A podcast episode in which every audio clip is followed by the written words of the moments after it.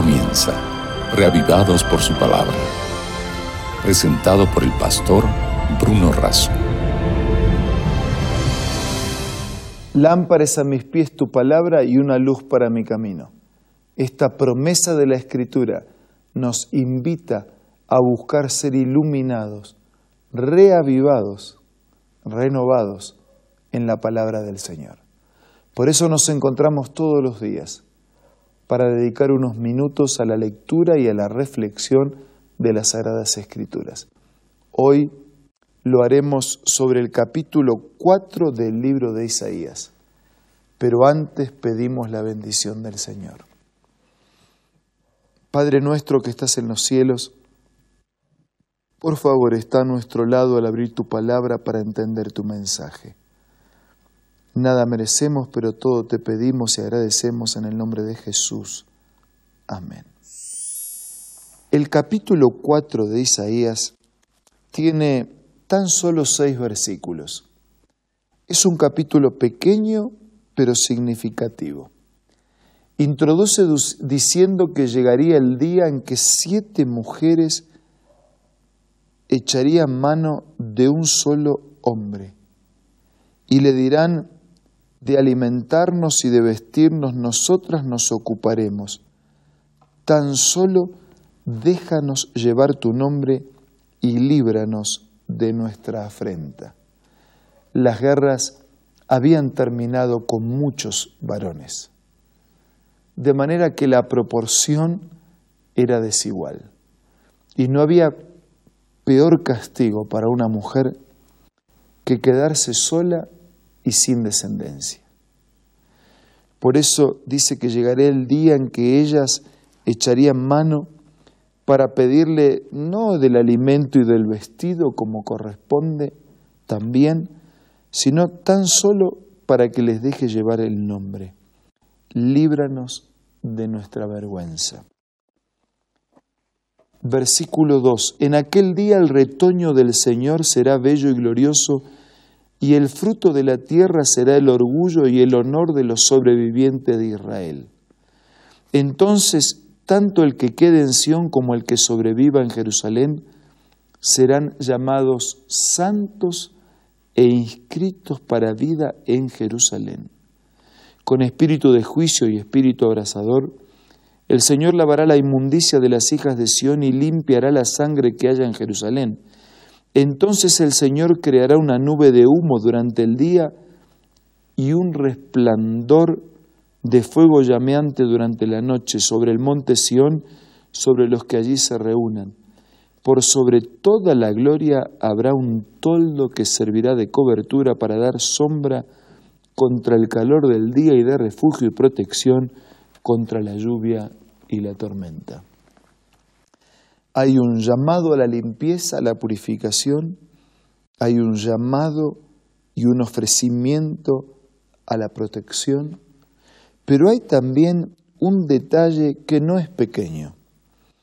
Y ese detalle que incluye limpieza y protección tiene que ver con la inscripción de los nombres para la vida en Jerusalén. Por eso dice, tanto el que quede en Sión como el que sobreviva en Jerusalén serán llamados santos e inscriptos para vida en Jerusalén.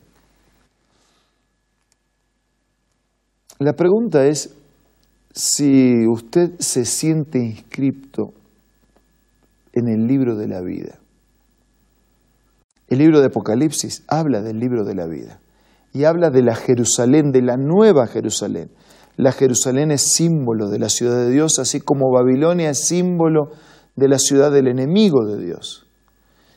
Y Apocalipsis habla de tener nuestros nombres inscritos en el libro de la vida, para ser miembros integrantes de esa nueva Jerusalén, de esa ciudad eterna de Dios. ¿Y cómo es que se inscribe uno en el libro de la vida? Cuando una persona nace, se registra su nombre en el registro civil. Cuando nosotros nacemos de nuevo, se registra nuestro nombre en el libro de la vida.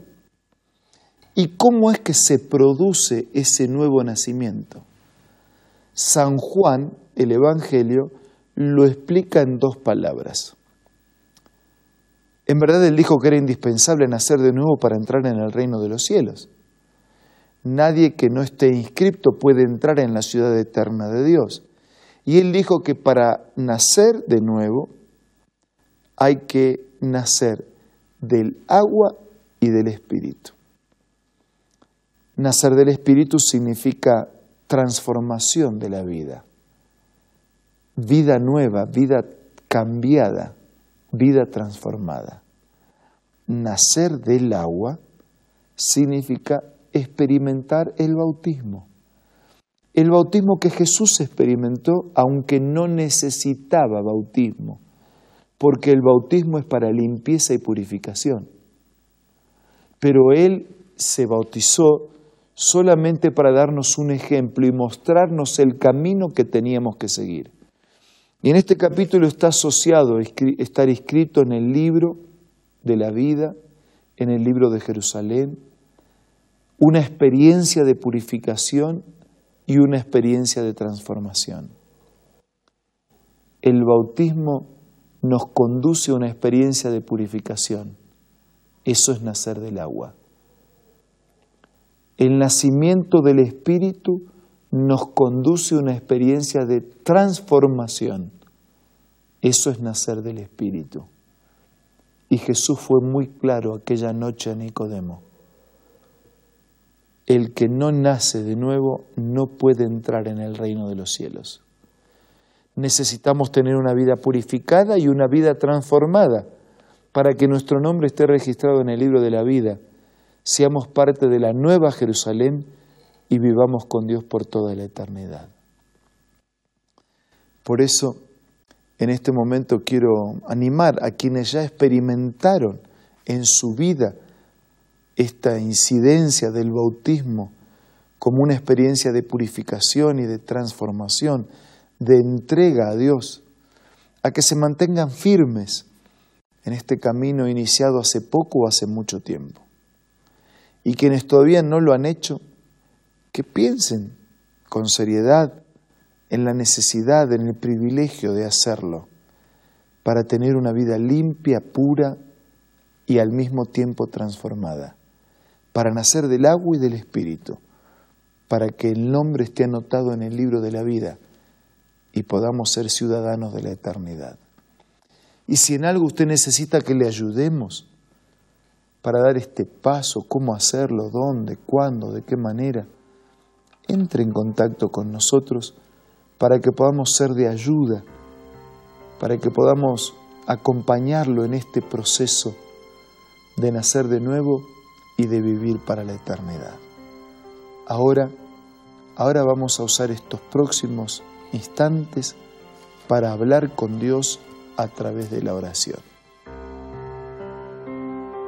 Querido Padre que estás en los cielos, te damos gracias por las oportunidades que nos das a través de tu palabra de empezar de nuevo, de sentir el perdón de los pecados, una experiencia purificadora y al mismo tiempo transformadora.